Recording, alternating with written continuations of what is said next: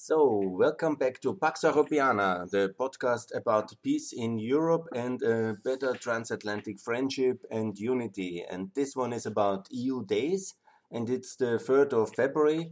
And today I will uh, call uh, to make it the EU day to call for Mr. Borrell not to go to Moscow to do the so-called kowtow visit.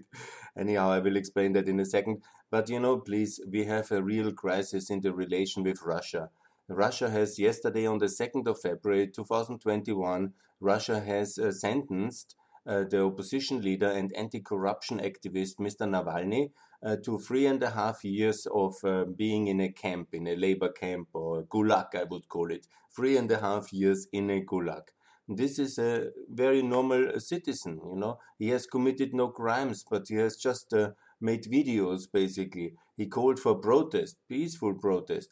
And the idea, what uh, actually why he is imprisoned, is because he could not um, um, comply uh, to the so-called uh, bail um, obligations. That means regularly reporting, because he was in Germany and he didn't call back to the um, Moscow police, which was the obligation under his bail. But please understand, he was first poisoned by uh, the Russian secret services, and then he was on an emergency basis transported uh, to Germany in order to recover from this poison attack by the GRU. The GRU is the secret service of um, Russia, which has a big history of poisoning, by the way. They poisoned, uh, let's not forget, Litvinenko in 2006, yeah, Yushchenko, the Ukrainian opposition leader, in 2004. Uh, Gaidar in Ireland uh, was also poisoned. He didn't die. Yushchenko also didn't die. Litvinenko died. And also then a lot of other poison attacks. Don't forget the big scandal about Skripal in the United Kingdom just recently. And so on and so on. That's basically one of the business models of the Russian state under Putin uh, to threaten, uh, kill, or harm medically very strongly in such uh, attempted um, uh, murders, basically by poison, which is very visible and it's of course shocking. And so they want to intimidate everybody else from the 145 million Russians who might consider to be an opposition activist. No good. Then they will be very careful when they see how terrible um, fate awaits for them. That's the calculation of the Russian secret services in that one. I, of course, uh, nobody has a real proof who really did it, yeah, ultimately. But, you know, the conclusion is quite obvious, and I think it's not uh, normal in other countries. Do you know any other countries where opposition leaders are regularly poisoned? Um, anywhere? Any other country? Do you think that's a coincidence that opposition leaders of Russia are poisoned?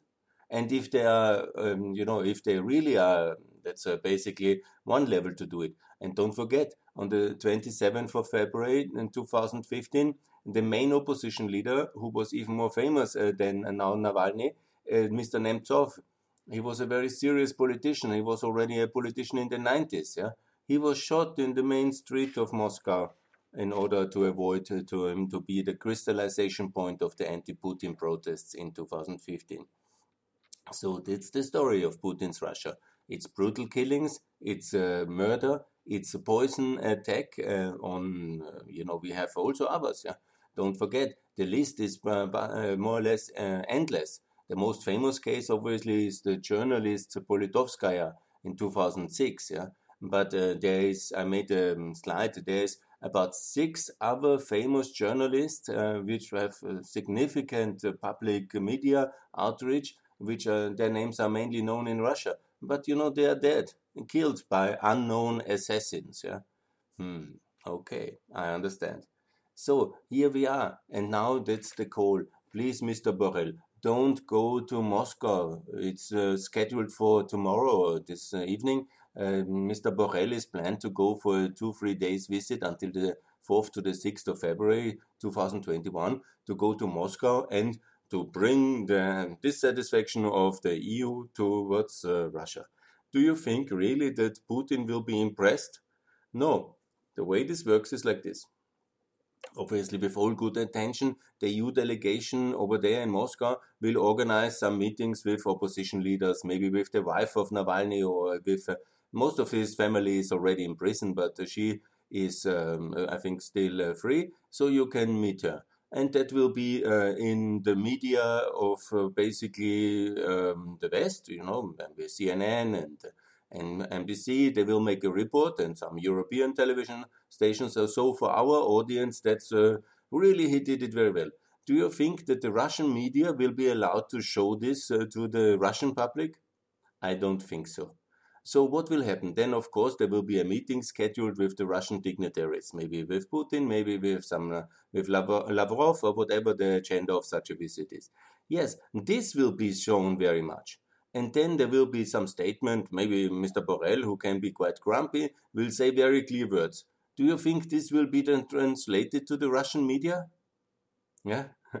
no, it will be what Mr. Lavrov will say. I'm very happy to have Mr. Borrell. He also understands our situation. He's not supporting this kind of uh, protest in the streets. Peace people, you have no support. The EU we have in the pocket, basically. We will do Nord Stream 2 and all will be uh, very smooth over time. So please, Russian middle class, get back home and uh, stay at home and ignore Navalny. He will anyhow not come back from the labor camp. So, and then what Mr. what Mr. Borrell will say, it doesn't matter because nobody in Russia will hear it because the Russian media is completely controlled. Maybe on some blog post or somewhere in some opposition media on YouTube, yeah, you can make a video about it and who wants can see it but it will always be interpreted by the Russian middle class as a betrayal because we again work with this autocracy of Putin. So going there is utterly useless. The best way to work with such a, a modern autocracy is basically by not honoring it with visits and with invitations. So no invitations of Putin in the European Union anymore no visits to Austria, no visits to Slovenia. Nobody will invite uh, Mr. Putin anymore in the European Union. Make it an entry ban. Thank you very much. And don't go there. You know, that's not war, that's not escalation. It's just disdain. Show the disdain and disgust. This is the way to handle such media frenzy. And, uh, you know, it's also, a, it's not a dictatorship in 10 sense that it is unconcerned by, it's not Stalin, yeah? They are very concerned by public relation. The whole concept is to have managed public relations, yeah? And to show the world that the Russians love Putin, yeah? And you know, by disdaining, by distancing, by not going, by not inviting, this is the way. You know, I'm also not advocating for war or for confrontation in a, a military sense. Not that we cannot do with Russia, it's nuclear armed. Yeah? We have not the military capacities. Yeah? But we also don't have to honor Mr. Putin with invitations to Austria, the visit of shame 2014, the visit of gas uh, 2018. These all totally shameful things we did in Austria. And now to go there is just legitimizing the Russian autocracy. So I call not to go. We have many other ways. And don't invite Putin. It was the right thing not to invite him anymore to the G8, but invite instead uh, now an Indian uh, prime minister. Very good, yeah? Or the Brazilian prime minister. Very good. Yeah? But don't invite Mr. Putin to the G20. Why he popped up again at the G20? Now the Italians have the presidency, and tomorrow he is kicked out of the invitation list, and it's announced to the world. Thank you. Even when it's digitally, we don't we don't switch you in. You're not part of the world community of decent uh, leaders if you treat your opposition leaders like that. So simple. It is not war. It's not a military gesture. It's not that they will nuke us. What do you think? Uh, he will tell the Russian people, we had to nuke the European Union because I was not allowed to go to Rome? I mean, it's not like that. Yeah? And the other things, you know, I want to repeat them. The most important, we have to have a two pronged strategy.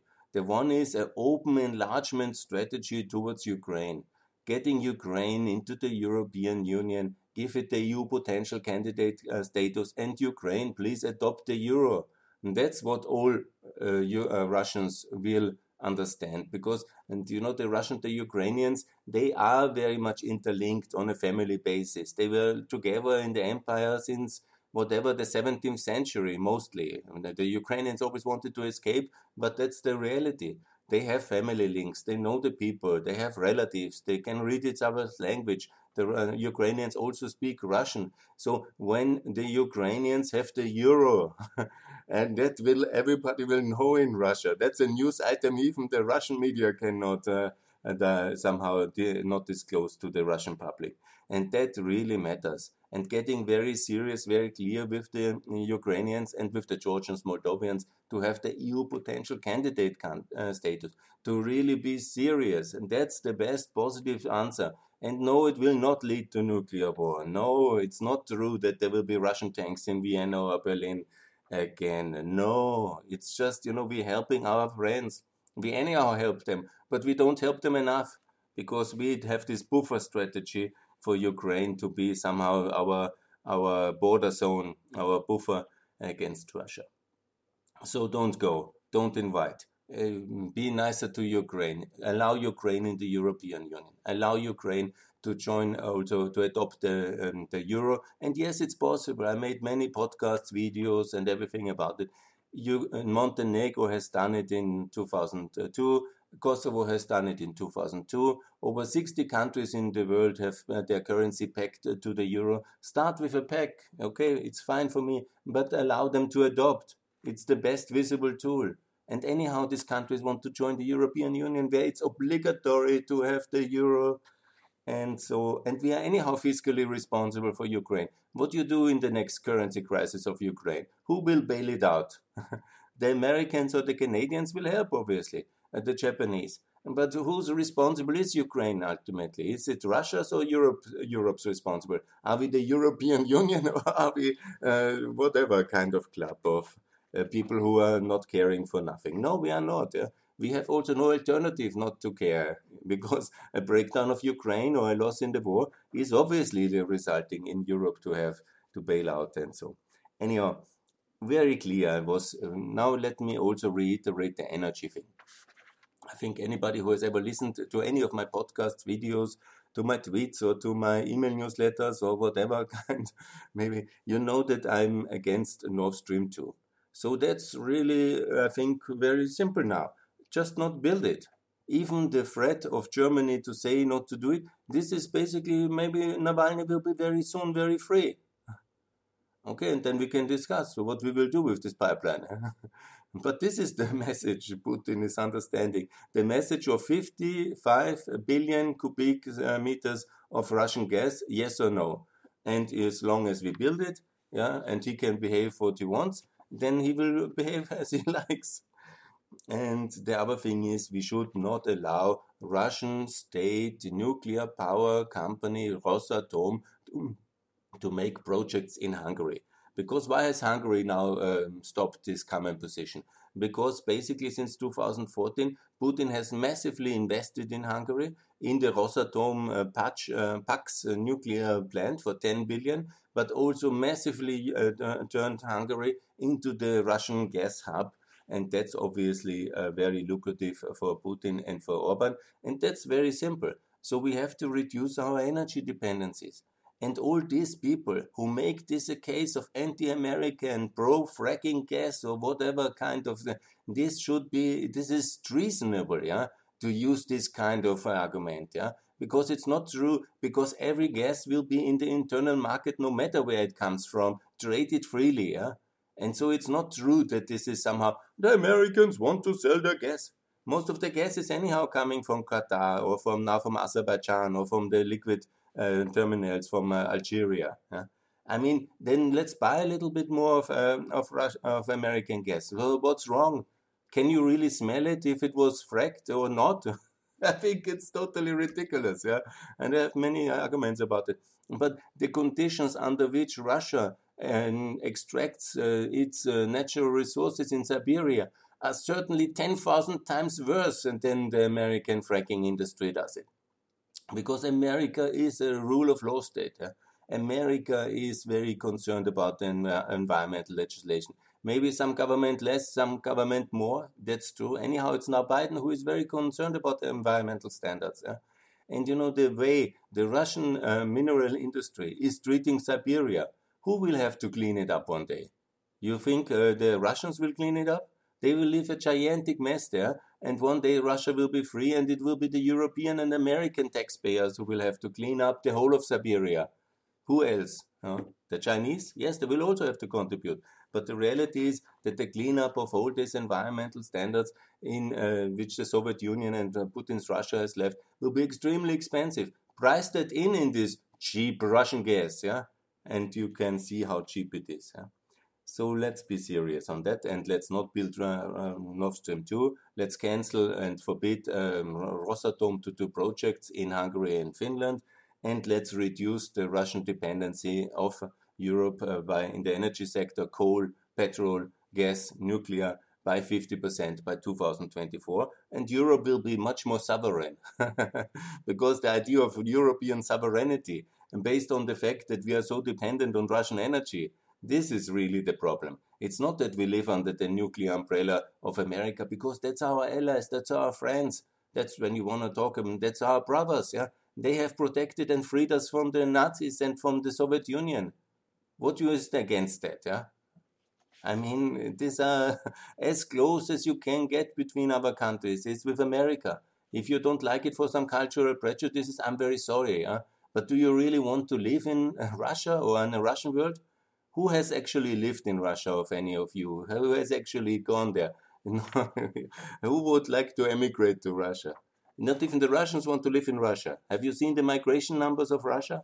Why is uh, Russia so such a factor in uh, U.S. politics recently? Because millions and millions of um, uh, Russians have left since the end of the uh, Cold War and uh, settled in the east coast of America anyhow. So what we have to do in 2019, we have allowed the, Russians to vote again in the Council of Europe.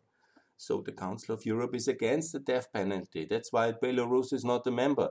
So then we are now in these uh, conditions where Russia executes people in the streets of Vienna, Chechen activists. Yeah, they are shot in Berlin in Tiergarten. Yeah, have you forgotten? And we then always say, ah, it's somebody from Russia killed. So we don't investigate so we don't care. So what kind of uh, rule of law is it in Austria and Germany? If somebody can come from Iran or from Russia, kill its opposition on the streets in the public, maybe also risk the life of Austrian innocent bystanders, and then uh, we say, oh yes, no, no, that's not very sensitive. Yeah, okay, we understand. We have a lot of commercial interest and uh, don't uh, provoke the Russians. Yeah, so it's totally fine to kill people in the streets of Vienna if it's a Russian secret service. Ah, base, yeah. I mean, you cannot be serious, yeah. This is totally outrageous. So what to do? You know, of course they have nuclear uh, weapons. I understand that, but will Russia lead a nuclear war, which ultimately leads to self-destruction? Because we have more nukes. Don't forget, we have more nuclear weapons. Uh, we as the West, yeah. So nobody will lead a nuclear war for some kind of. If we are getting a little bit tougher, we can do many things reduce the gas consumption, uh, do really uh, decarbonize our economy. Very good, absolutely. Yeah? But start with the Russian carbon and start with the Russian coal and with the Russian gas and with the Russian uh, petrol and with the Russian uranium. Obviously, we can freeze the voting rights in the Council of Europe again. We have done it until 2019. Then we have withdrawn and we have uh, made this appeasement.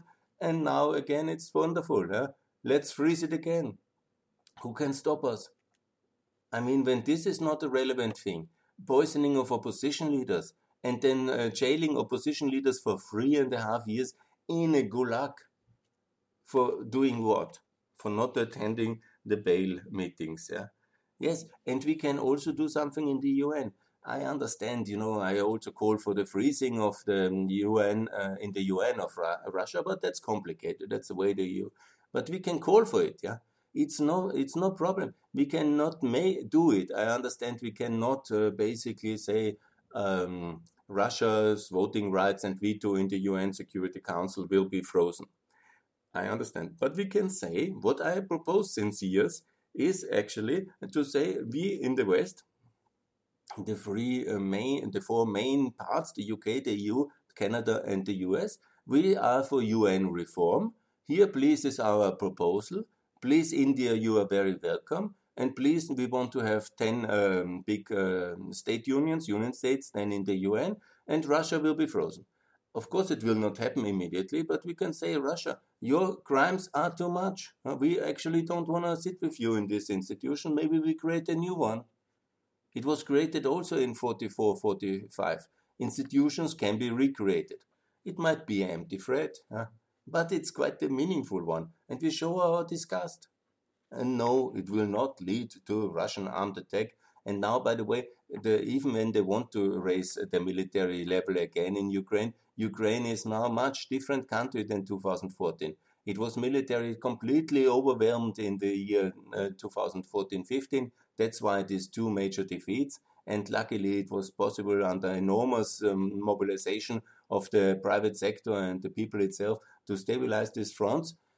But in fact, now, seven years later, Ukraine is having a serious army and has uh, seriously de developed and has also Western military support. Yeah? So there will be no kind of surprise Russian attacks in Ukraine anymore. And if there will be, the Ukrainians are uh, for sure prepared. So now when it comes to BRICS, you know, much better is to work in various strategies. Don't go tomorrow, uh, Mr. Borrell, that's very important. Don't go to G20, but also see what kind of network the Russians have built up in the world. Yeah? I've made already several discussions, but they have these wonderful BRICS for them, yeah, the kind of anti-OECD. Who is in? It's Brazil, South Africa, and India. I mean, these are our allies. This is the Brazil we want to conclude, or we have concluded already. We just not have ratified. Mercosur. This is the Brazil which is a major non-NATO ally for America. This is this Brazil which is reforming. Of course, some people don't like the current president, you know, but presidents come and go. The country is very friendly, pro-Western, free world country.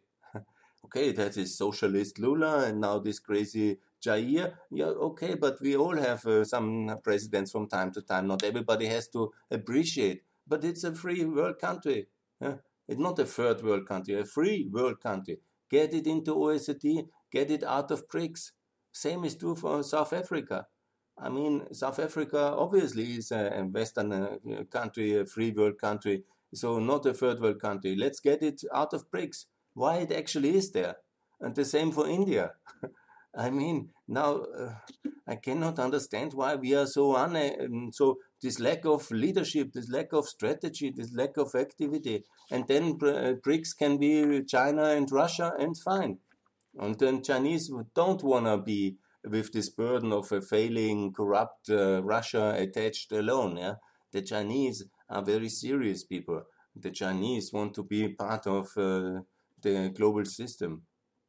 They don't want to be burdened by a declining Russia. They have no, they never had any kind of sympathy for Russia. This is an um, alliance of convenience in order uh, for them to somehow show the world that uh, they are not happy with them being excluded and not taken seriously. So basically, that's my story here. In the short version, 3rd of February, let's leave it in uh, infamy if uh, Mr. Borrell is going to Moscow, and let's celebrate if Mr. Borrell is not going. Because all these visits serve only Putin's interest.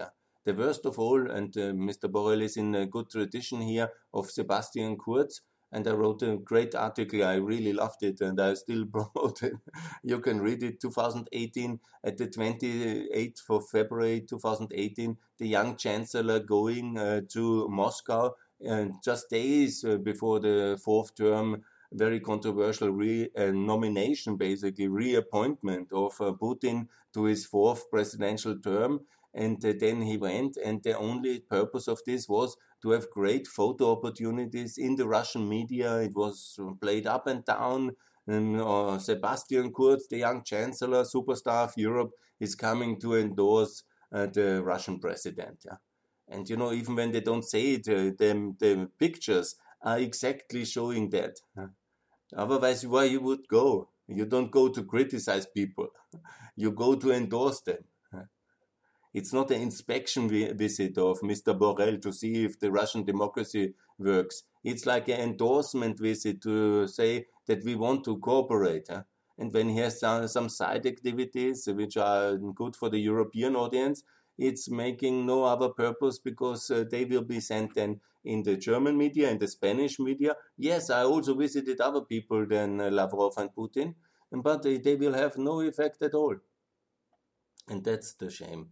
And so, let me be honest, I want to be very clear. Mr. Borrell, do not go to Moscow. Do not do this, what is called in diplomacy history, the kowtow, this kind of traditional uh, prostration, uh, throwing yourself on the floor in front of the Kremlin leader in the ancient way of Asian autocrats uh, and uh, their submiss submissive gesture which vassals uh, should do. But please simply don't go.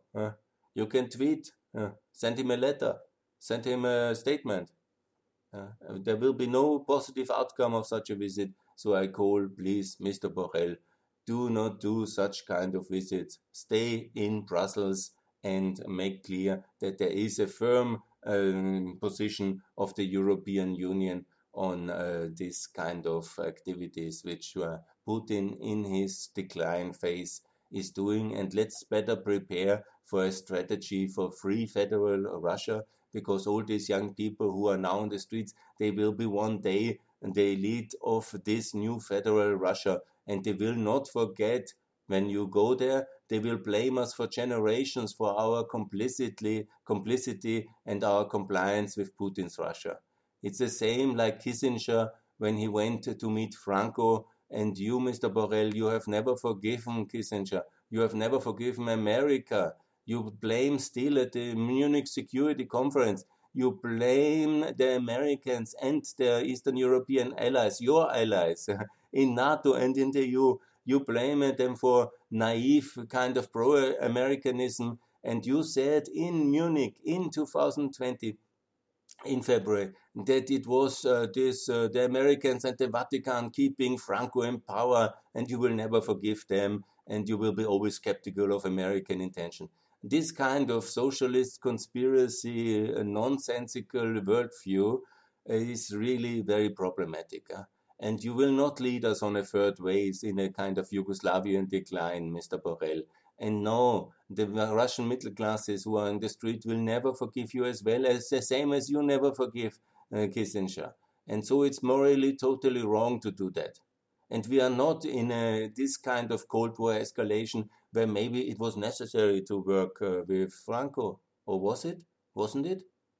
I think it, at that time it might have been necessary in the 70s, yeah, also to look for the democratization. But it tainted Kissinger to do it. Do you want to have the same stain on your reputation? What we will do in Moscow? Yeah? Make a protest? Join the demonstration? That's not how demos, uh, the, the, uh, diplomacy normally works. Yeah, I'm not sure that the Russian authorities will be so pleased when you go in the Arbat in Moscow and uh, put up a picket line and say "Free Russia." so the only way by going, you are the guest of the Russian Federation led by Putin, and you they will say, "Please meet with us. Please do this." And when you have maybe two other events, they will simply ignore them. So, Mr. Borrell, Think about your own past, think about the values you represent, and uh, please consider your decision. And snap Putin. Make it clear. He went too far this time, and we are not in it to take it, and we are not uh, taking it lightly. And the best way is not to go. So please cancel this visit of shame.